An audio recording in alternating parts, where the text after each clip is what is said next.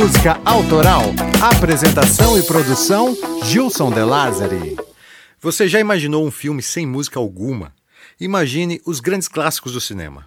Não é nada fácil separá-los de suas músicas tema, não é? É porque as trilhas sonoras trazem muito mais sentimentos aos filmes, e algumas dessas músicas tornam-se até mais famosas que o próprio filme, a ponto que bastam algumas poucas notas de sua melodia para identificarmos de qual filme ela pertence.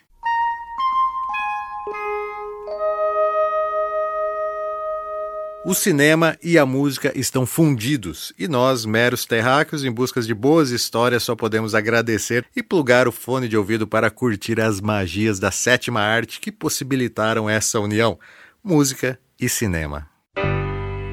When you were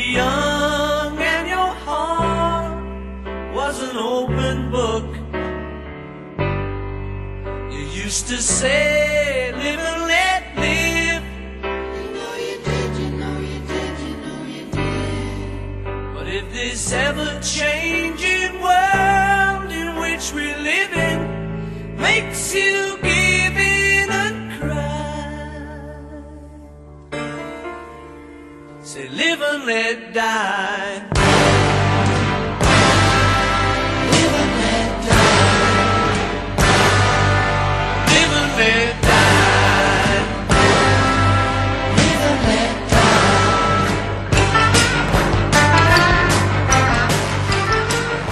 Nome é Gilson De Lázari e esse é mais um episódio extra do Clube da Música Autoral. É o momento onde fugimos do padrão e podemos viajar em assuntos aleatórios, mas claro, sempre relacionados com a música. Cara, eu adoro os episódios extras.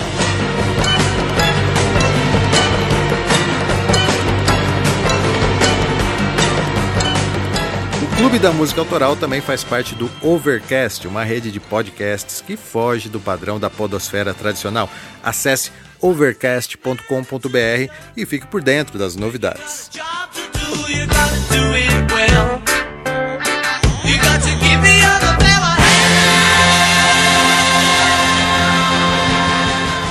Clube, como você bem sabe, tem uma missão: de espalhar boas histórias relacionadas às músicas que amamos. Se o clube é importante para você, seja um sócio. Apoie essa missão através do PicPay, do PayPal e do PagSeguro. E por falar em sócios, não poderia deixar de citá-los, como sempre, né? Caio Camasso, Emerson Castro, Henrique Vieira Lima, Luiz Prandini, Antônio Valmir Salgado, Dilson Correia Lima, Matheus Godoy e João Júnior Vasconcelos Santos. Mais que sócios, eles são diretores do clube e têm seus nomes citados em todos os episódios. Podem ouvir antes do lançamento e recebem uma camiseta exclusiva do clube. Aliás, seja bem-vindo também Vinícius Gomes, nosso novo diretor do clube. Gostou da ideia de ser um sócio? Quer ser também um sócio desse clube? É só acessar nosso site clubedamusicaautoral.com.br barra assine. Lá você conhece as opções de assinatura e os prêmios que recebe em troca do seu apoio.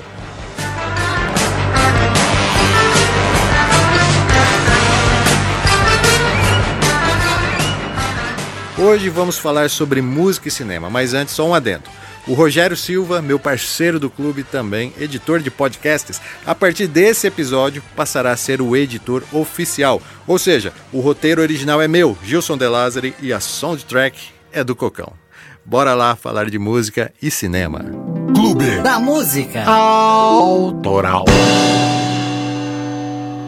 O ser humano fez e continua fazendo muita merda aqui no planeta Terra. E às vezes eu penso, é, tratar o local onde vive dessa forma, destruindo, poluindo, extinguindo, só pode ser coisa de ETs, destruidores de mundos, que um dia talvez passaram por aqui e deixaram para trás embriões né, dessa raça que assola o planeta chamado humano. Mas os humanos não apenas destroem, eles criam. São seres complexos estão longe de entenderem a eles mesmos. Uma das maiores invenções da humanidade, com certeza, é a foto. Sim, essa que hoje chamamos de selfie e publicamos no Instagram. Um clique que eterniza o momento. Algo que de tão comum já nem nos chama mais a atenção, mas quando surgiu lá por volta de 1820, era coisa de extraterrestre, cara.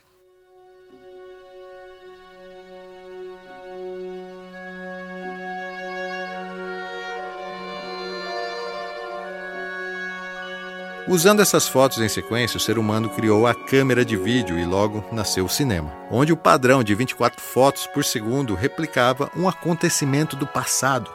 Sim, o filme era a máquina do tempo. Na ocasião, eventos foram organizados para exibir as imagens onde um trem chegava na estação.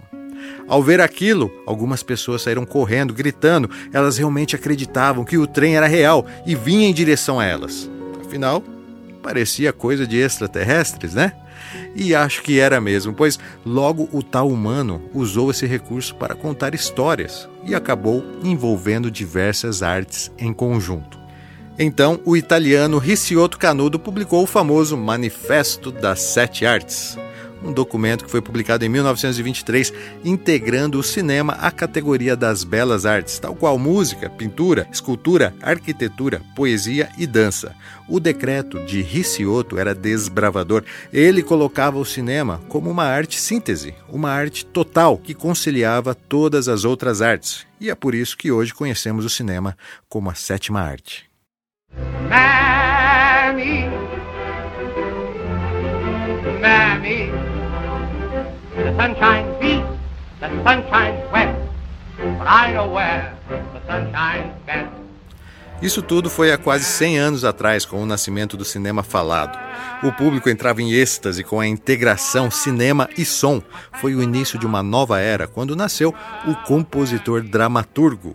A primeira exibição, digamos assim, eficaz aconteceu no dia 6 de outubro de 1927, com a estreia de O Cantor de Jazz, The Jazz Singer, de Alan Crosland, na cidade de Nova York. Essa trilha que estamos ouvindo ao fundo, notem.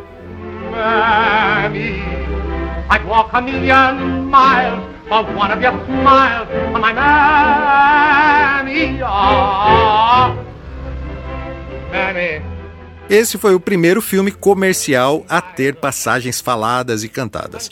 Usaram para amplificar o som um sistema sonoro conhecido como Vitafone, patenteado pouco tempo depois pela Warner Bros. O longa não era completamente falado, sabe? Ele trazia muitas cenas mudas, mas mesmo com os precários recursos, era possível ouvir perfeitamente a voz do protagonista nas cenas em que o famoso cantor de jazz da época, Al Johnson, cantava acompanhado de uma banda. And darling, oh, I'm going to take you to Coney Island. Yeah? Yes, I'm going to ride on the shoot to shoot. Oh. And you know, in the dark mill. Yeah? Ever been in the dark mill? Oh, no, I was... Well, with me it's all right. I'll kiss you and hug you. You feel myself. now, Mama, Mama, stop now. You're getting kittenish. Mama, listen, I'm going to sing this like I will if I go on the stage, you know, with this show. I'm going to sing it jazzy. Now get this. Blue sky, smiling at me, me, me, me. Nothing but little blue sky. Do I see? Essa exibição encantou a plateia e fez tanto sucesso que ajudou a salvar a Warner da falência. Esse filme, O Cantor de Jazz, foi indicado ao Oscar, mas não levou o prêmio de melhor filme porque há quem diga que os produtores dos outros estúdios alegavam que era concorrência desleal com os filmes mudos, sabe? Esse destempero durou pouco. Apenas dois anos depois, mais de 50% dos lançamentos cinematográficos já eram falados. A inserção do som foi inevitável né, e acabou reformulando os fundamentos da linguagem cinematográfica.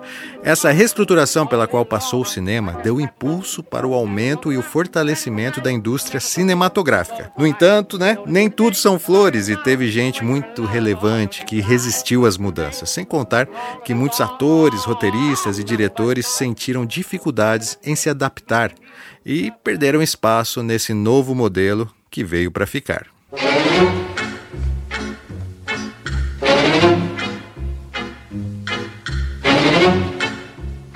Charles Chaplin foi um dos que resistiram à nova tecnologia, mas acabou aderindo posteriormente. Chaplin acreditava que seu personagem mais popular, o Carlitos, só teria sucesso com exibições no estilo cinema mudo.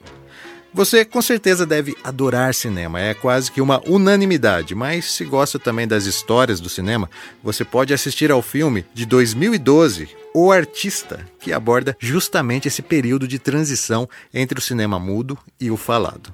Mas, apesar da oposição de grandes nomes, o mais importante é que o cinema falado trouxe fôlego aos estúdios, deixando-os afastados da recessão que assolou o mundo em 1929 com a queda da Bolsa de Nova York.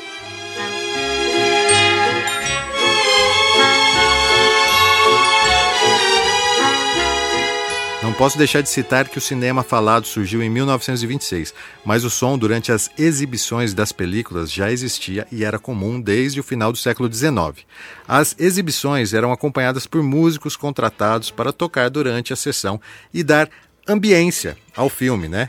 Aos poucos, a figura do narrador também foi sendo incorporada e ele tinha um papel importante de explicar certos acontecimentos do filme. Ou seja, o cinema falado na sala de cinema, ele já estava acontecendo. O que não estava acontecendo era a união dos dois elementos na película. Lançado em 1929, um outro filme estabeleceu de vez essa integração sonora no cinema. Esse, em especial, lançou o gênero cinema musical. A Melodia da Broadway, ou The Broadway Melody, contava a história de uma corista que alcançava o estrelato. Foi o primeiro filme falado a ganhar o Oscar e o primeiro musical completo feito em Hollywood. Don't bring a frown to old Broadway. You've got to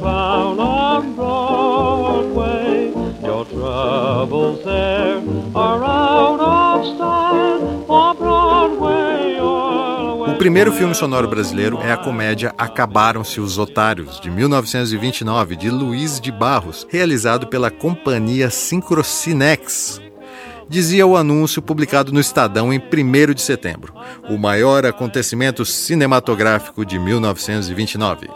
Acabaram-se os Otários estreou em São Paulo e foi recorde de bilheteria. Ficou em cartaz por 52 dias e depois transitou para outras salas do Rio de Janeiro. Vale lembrar que esse filme foi a grande inspiração para o surgimento do Mazarop, o mais ilustre caipira da história do cinema brasileiro. Para reproduzir o primeiro filme sonoro do país, o diretor Luiz de Barros utilizou a técnica do playback. Ele gravou previamente os diálogos em disco e depois os reproduzia nas salas de cinema em sincronismo com as imagens do filme. Amor é conto vigário, eu não vou mais nesse barco, pois deixei de ser otário. Eu quero é nota pra poder viver. O amor não traz vantagem e assim não pode ser. Nós falamos muito em Hollywood, mas o cinema falado se popularizou por todo o mundo, em especial na Europa, onde França, Alemanha, Suécia e Inglaterra começaram a explorar técnicas particulares. A partir de 1930, Rússia, Japão, Índia e países da América Latina também se renderam à nova descoberta. Ao mesmo tempo, outra inovação que também vinha sendo evitada no cinema foi se popularizando na década de 30: o filme colorido. Vale lembrar que já existia o recurso, e fazer os filmes em preto e branco era uma opção dos diretores puritanos. Mas então, motivados pela concorrência com a TV, que nos Estados Unidos já tinham modelos coloridos, o cinema se reinventou mais uma vez e os filmes em preto e branco foram perdendo seu espaço.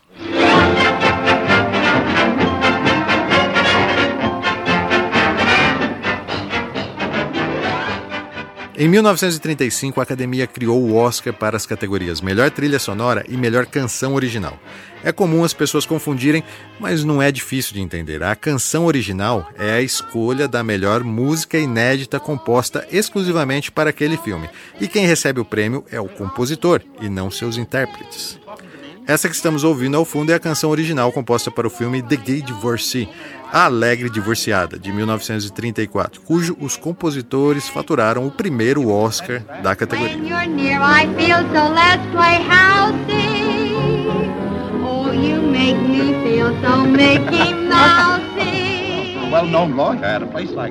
Já a trilha sonora, ou soundtrack, como é popularmente conhecida na linguagem cinematográfica, é uma compilação de músicas que são executadas no decorrer do filme com o propósito de ajudar a construir os climas do filme.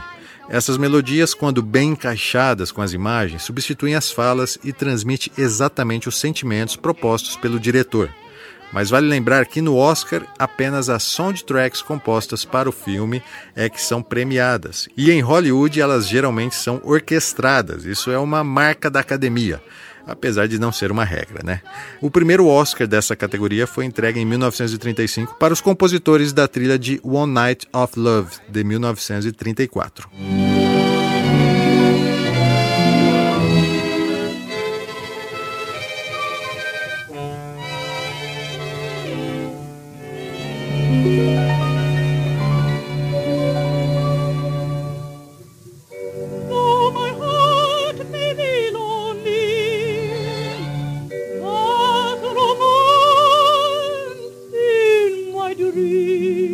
1939, todos os recordes foram quebrados com a produção do filme The Wizard of Oz.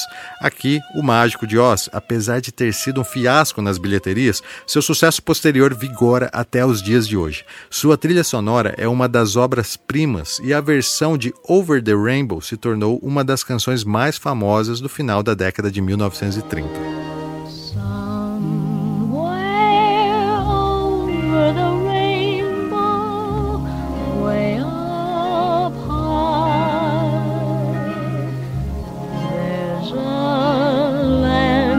I heard of once in a lullaby. Muitos dizem que essa canção personifica a esperança e sonhos de uma geração que mudaria sutilmente a forma de ver o mundo ideal com mais amor e alegria. Foi especialmente escrita para mostrar os talentos de Judy Garland e essa canção a acompanharia durante toda a sua vida, pois em todas as aparições públicas ela era solicitada a cantá-la. Someday I'll wish upon a star and wake up where the clouds are far behind. Olha, existe uma trilha sonora que é mundialmente conhecida. Me arrisco dizer até que talvez seja a trilha sonora mais conhecida do mundo. Se não for do mundo, pelo menos de um certo período, ela é. E essa trilha sonora foi orgulhosamente composta por um brasileiro. Vejam que ótima notícia, mas a má notícia é que ele faleceu dia 18 de dezembro de 2018. Estou falando de Walter Branco, um violinista, arranjador e compositor brasileiro que estudou música e trilha sonora nos Estados Unidos e, ao lado do maestro Henry Mancini, compôs a trilha sonora de The Pink Panther, A Pantera Cor-de-Rosa, de 1963.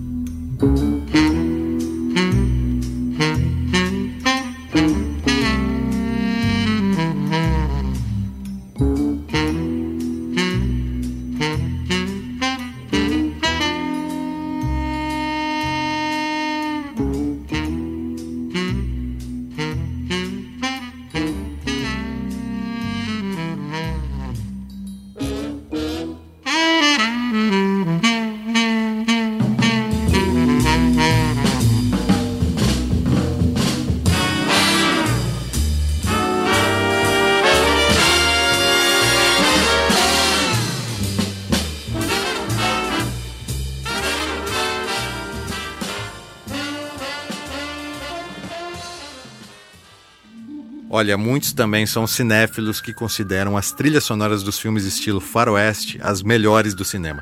E quem sou eu para discordar? Dentre tantos compositores do estilo, Ennio Morricone é um dos maiores da história, tendo trabalhado com os grandes diretores do estilo. O maestro foi inovador e ficou conhecido por grandes composições em filmes como Era uma vez no Oeste e o meu preferido, Três Homens em Conflito, de 1966.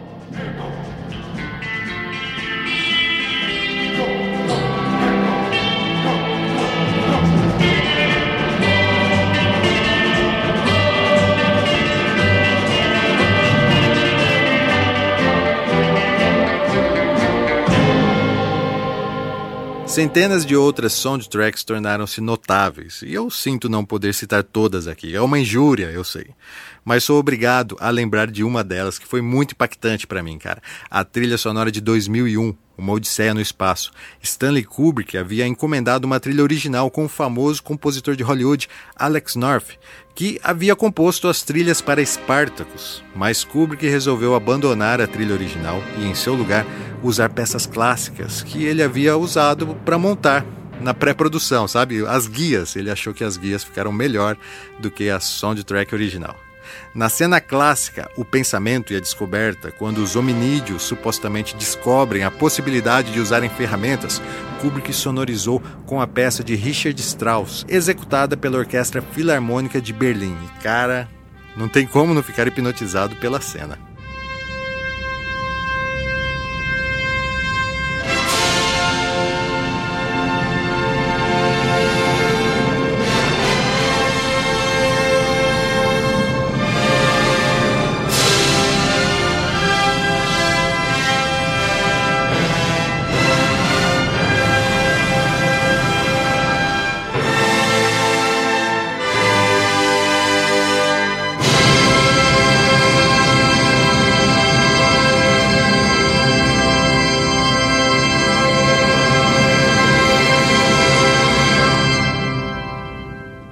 Conforme os anos se passaram, as tendências foram mudando, as tecnologias evoluíam e o cinema e a música estavam em perfeito sincronismo.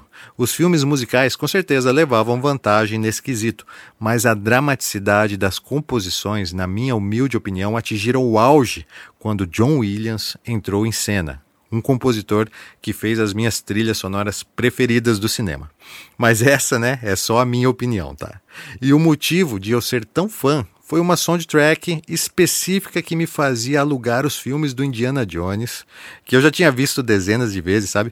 Apenas para ouvir a orquestra executando a trilha sonora completa do filme, sabe? No final, quando sobe os letreiros. Era uma peça orquestral imensa, sem letras, que conseguia me fazer rir, ficar triste, em alerta, corajoso e sempre, até hoje, me arranca lágrimas de alegria, né? Incrível.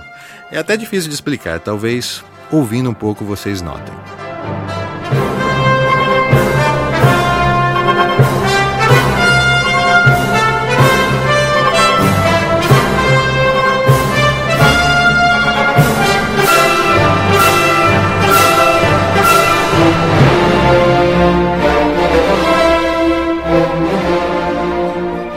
John Williams é considerado um dos maiores compositores da história do cinema tanto pelo volume da sua obra quanto pela sua popularidade. Né?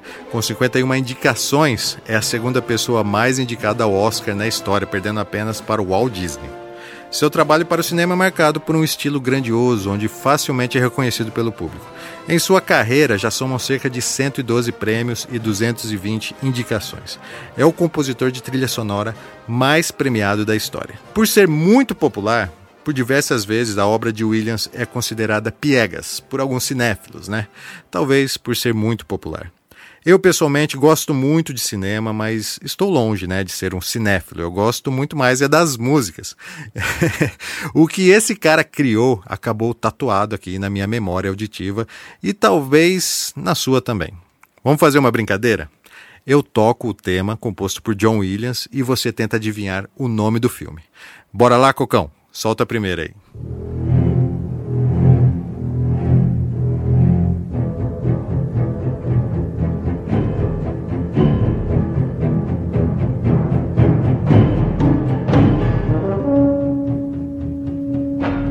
Essa é moleza demais, né, cara? Essa daí é a trilha sonora de Jaws, Tubarão, de 1975. John Williams ganhou seu segundo Oscar com esse filme e marcou o início de uma grande parceria com o diretor Steven Spielberg. Rola mais uma do John aí, Cocão.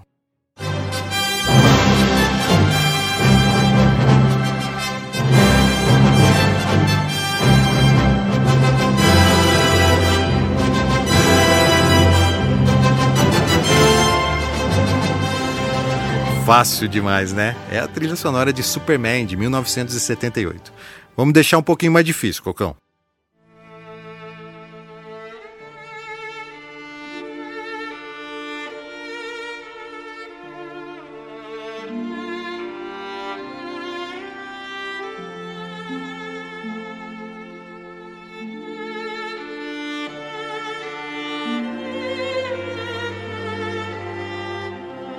Essa aí é um pouco diferente das demais, né? Mas é por um bom motivo. Essa é a trilha sonora de A Lista de Schindler, de 1993, que também rendeu uma estatueta para John Williams.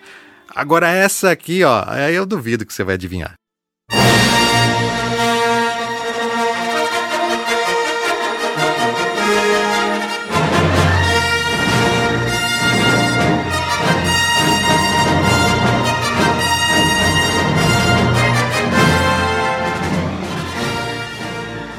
Não deu nem graça, né, Cocão? Star Wars de 1977. É o clássico dos clássicos, né? Essa aqui também é molezinha, ó.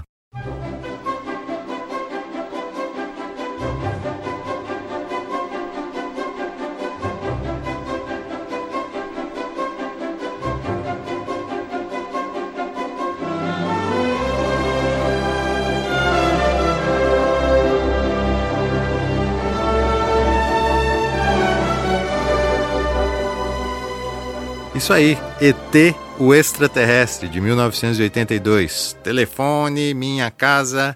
Vai mais uma aí, Cocão.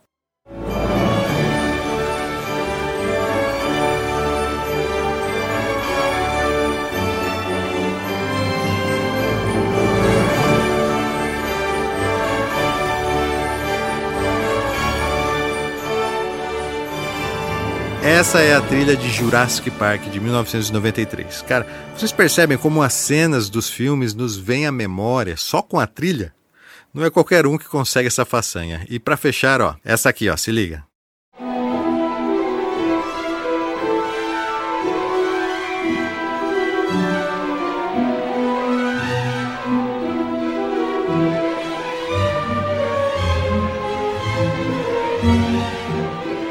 Ah, essa daí eu acho que você não adivinhou. Essa é a trilha que John Williams compôs para Harry Potter e a Pedra Filosofal de 2001.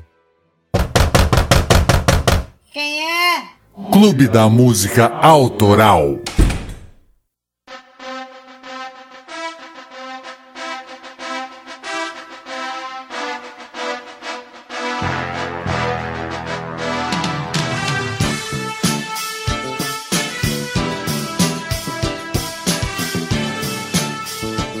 Você consegue imaginar Rock Balboa com a cara toda ferrada, prestes a perder a luta para Apollo Creed, sem tocar essa música? O filme jamais faria sentido sem esse tema.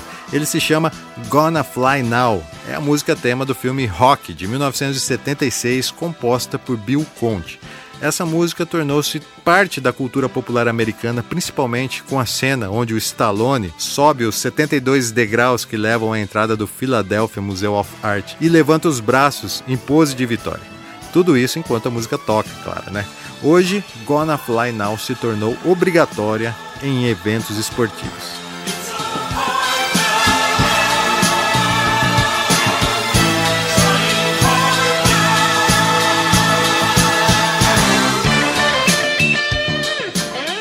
Até agora falamos sobre trilha sonora, certo?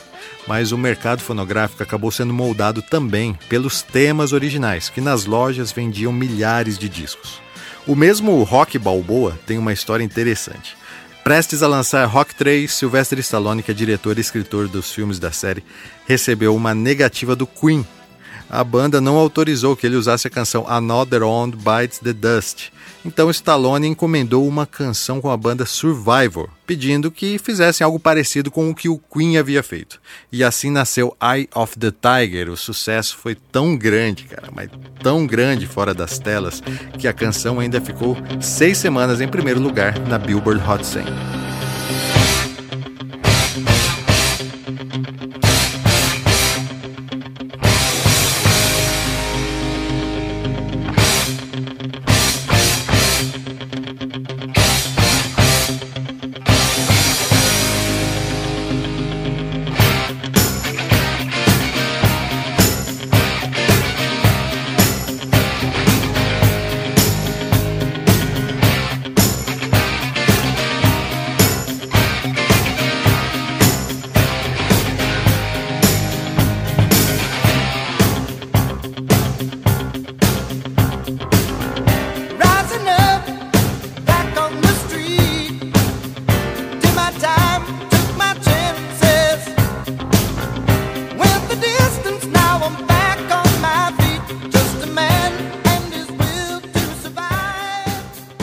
Site americano Business Insider publicou uma lista com as 10 melhores músicas originais de filmes. A seleção foi o resultado da votação de vários críticos de cinema.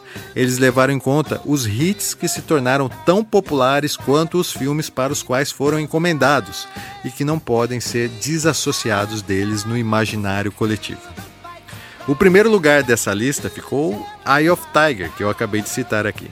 Essa lista representa muito bem a minha forma coloquial de eleger os hits criados para o cinema, pois leva em conta o quão essa música ficou popular nas rádios também. Então eu vou usá-la como referência.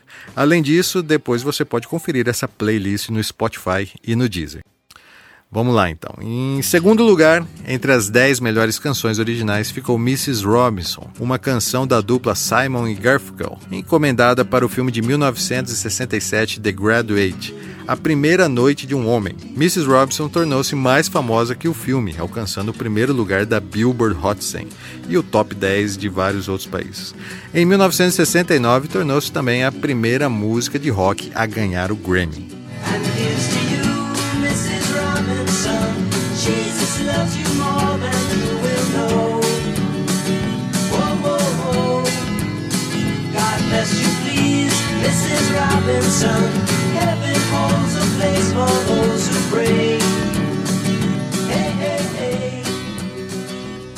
No terceiro lugar, os críticos elegeram Staying Alive, uma música disco escrita e executada pelos Bee Gees sob encomenda para o filme Saturday Night Fever, Os Embalos de Sábado à Noite, de 1977. Se liga nessa história, ó. Os Gees estavam sem baterista na época e testavam a inserção de uma bateria eletrônica que lhes estava soando muito artificial. Então, o engenheiro de som recortou a fita e fez um loop com um trecho da bateria de uma outra música dos Gees. Incrivelmente, o ritmo se mantinha constante e não soava artificial. Esse foi um dos segredos do sucesso dessa canção. O engraçado é que o tal baterista virtual era constantemente requisitado para gravar com outros artistas. E o Bidis acabou apelidando né, é, esse baterista virtual de Bernard Loop, e o nome ainda aparece nos créditos dos discos. Staying Alive também atingiu o primeiro lugar da Billboard Hot 100 e ficou lá por quatro semanas, e está na lista das 500 melhores canções de todos os tempos da Rolling Stone. He'll wither away.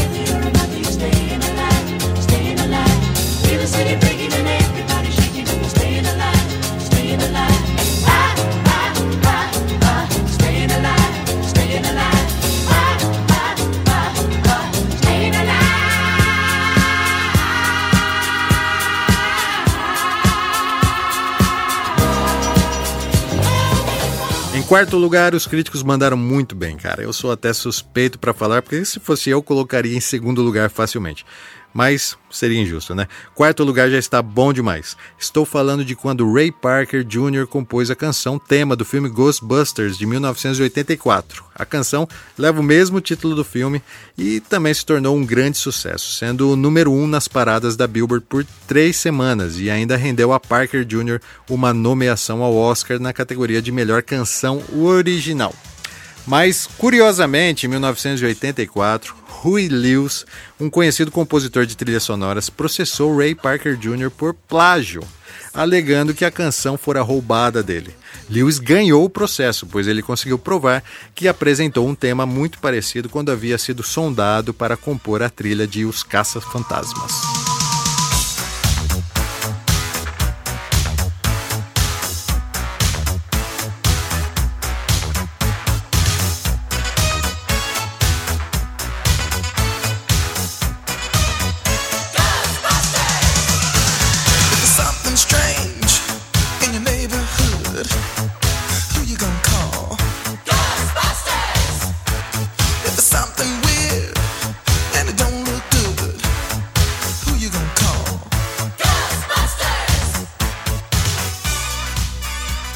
Em 1984 chegava mais um hit nas paradas da Billboard, que ficaria também por três semanas no topo.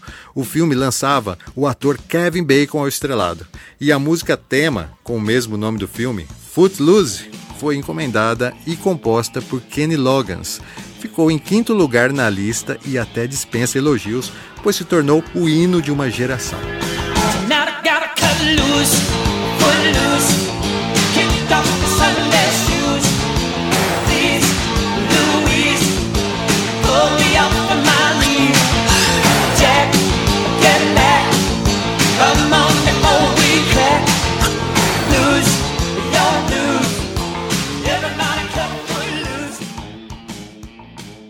Na sexta colocação está outra música que, na minha opinião, seria uma das primeiras, né? The Power of Love foi encomenda para o filme Back to the Future, De Volta para o Futuro, de 1985, e é a canção que a banda de Marty McFly, né, os Pinheads, sobem ao palco para tocar nas seletivas do colégio. Quem compôs essa canção foi o Hugh Lewis, aquele compositor que processou Ray Parker Jr. por plágio na canção dos Caça-Fantasmas, né? E a grande curiosidade é que Lewis negou trabalhar na trilha sonora dos Caça-Fantasmas exatamente para dedicar-se exclusivamente ao filme De Volta para o Futuro. Foi uma boa decisão, sem dúvida, pois sua banda, Huey Lewis and the News, emplacaram alguns sucessos posteriormente.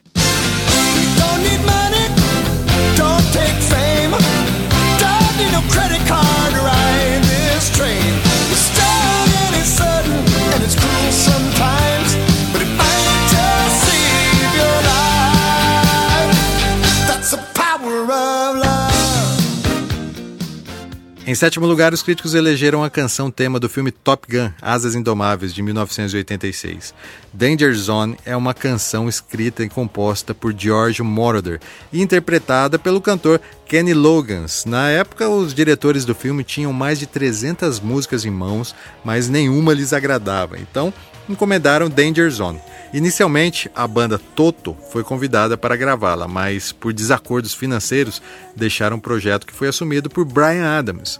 Mas ao entender que o filme glorificava a guerra, Adams também abandonou o projeto e quem assumiu e gravou foi Kenny Loggins, que por acaso é o compositor de Footloose.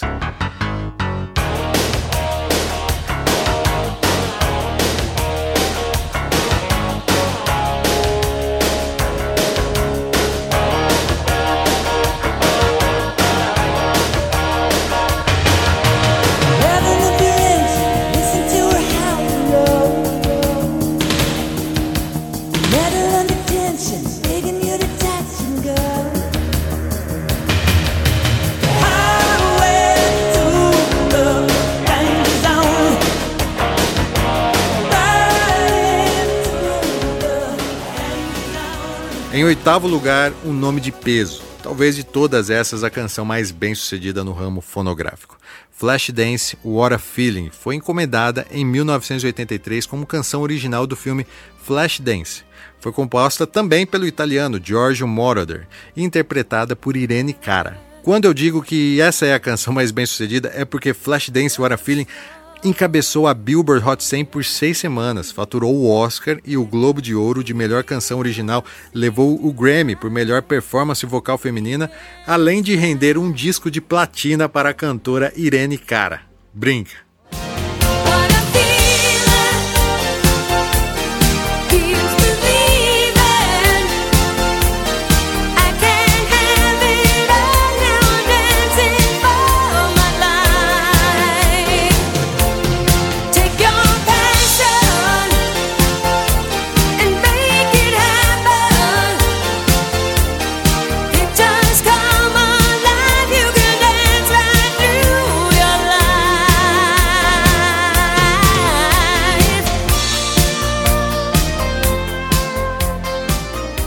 No nono lugar, mais uma canção pesada, cara. Don't You Forget About Me, da banda escocesa Simple Mind. Mas se engana quem pensa que esse clássico é de autoria deles, tá? Acontece que em 1984, o diretor John Hughes estava produzindo The Breakfast Club, ou o Clube dos Cinco, e encomendou essa canção com o compositor Keith Forsey, que entregou essa obra-prima aí. Então Hughes convidou Billy Idol para interpretá-la, mas ele negou. Eles queriam um nome de peso, que promoveria a canção, claro, e também o filme. Então o compositor Force indicou o Simple Mind, que vejam só, também negou, alegando que não gravaria músicas comerciais, principalmente de outros compositores. Mas a gravadora da banda e o estúdio que produzia o filme tinham parcerias comerciais e o Simple Mind acabou, de certa forma, sendo obrigado a gravar Don't You Forget About Me. E eles entraram em estúdio e, ó, em apenas três horas ajeitaram o arranjo lá e gravaram a canção e esqueceram, foram embora. No ano seguinte, o filme foi lançado e, como sabemos, a canção foi para o topo das paradas. É a única canção do Simple Mind que atingiu o primeiro lugar no Hot 100 da Billboard e ainda conseguiu se manter lá por três semanas.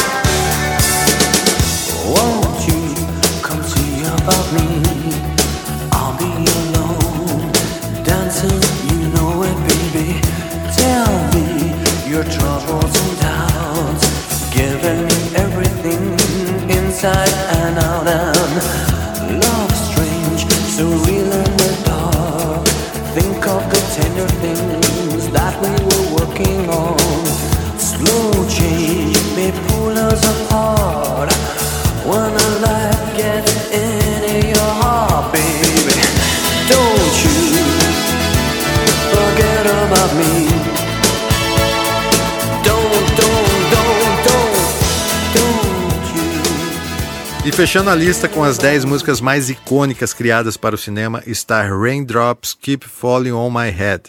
É uma canção escrita para o filme de 1969, Bud Cassidy e Sundance Kid, e ganhou o Oscar de melhor canção original. A música foi gravada pelo intérprete B.J. Thomas, que estava se recuperando de laringite, o que fez a sua voz soar assim grave e rouca. A canção chegou na posição 4 da Hot 100, mas o que a deixa ainda mais saborosa e impactante no mundo do cinema é que foi usada várias vezes para outros filmes icônicos, como em Spy Hard, Duro de Espiar, né, de 1996, em Fly Circus do Monty Python, cara, em 1974, em Forrest Camp, de 1994, e em Spider-Man 2 de 2004, naquela cena lá, acentuando o estado de espírito de Peter Parker depois de abandonar sua identidade de Homem-Aranha. Raindrops are falling on my head And just like the guy whose feet are too big for his bed Nothing seems to fit Those raindrops are falling on my head They keep falling Inegavelmente, essa é uma canção que tem cheiro de pipoca, não? E eu fico imensamente feliz em poder trazer certas curiosidades do mundo musical para você. Hoje falamos sobre cinema, que não é muito a minha praia, mas cara, como é delicioso pesquisar a respeito. Sei que deixei muitas canções de fora, sim, é um sacrilégio, né? Poxa, Let It Go, Sing the Rain, Titanic, nem do, do motherfucker do Tarantino eu falei, né? Mas é por um bom motivo, talvez um dia falarei exclusivamente sobre a obra dele. Mas poxa, Gilson, mas mesmo assim, e o Ghost, Easy Rider, Born to be Wild, New York, New York, Crazy no tempo das brilhantinas, rapaz. É, seria preciso mais um episódio. Então vamos combinar assim. Se sentiu falta de alguma canção clássica do cinema nesse episódio, escreva pra gente nas redes sociais. Estamos no Instagram, no Facebook, no YouTube e no Twitter. Procure por Clube da Música Autoral e só de seguir você já começa a fazer parte desse clube. Eu volto a lembrar, se o clube é importante para você, saiba que pode nos apoiar sendo um sócio. Acesse clubedamusicaautoral.com.br barra assine e conheça os prêmios que você recebe em troca do seu apoio.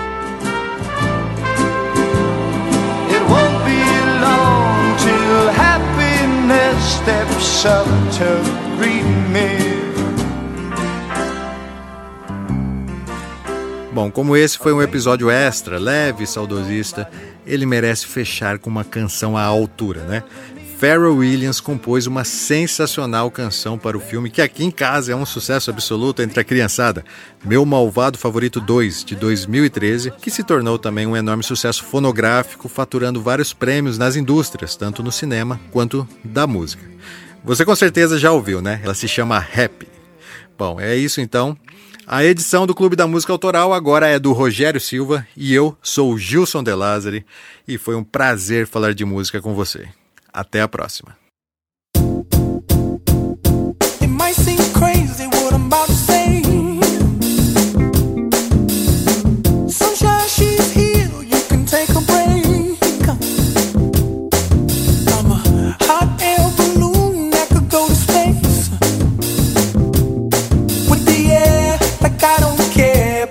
friends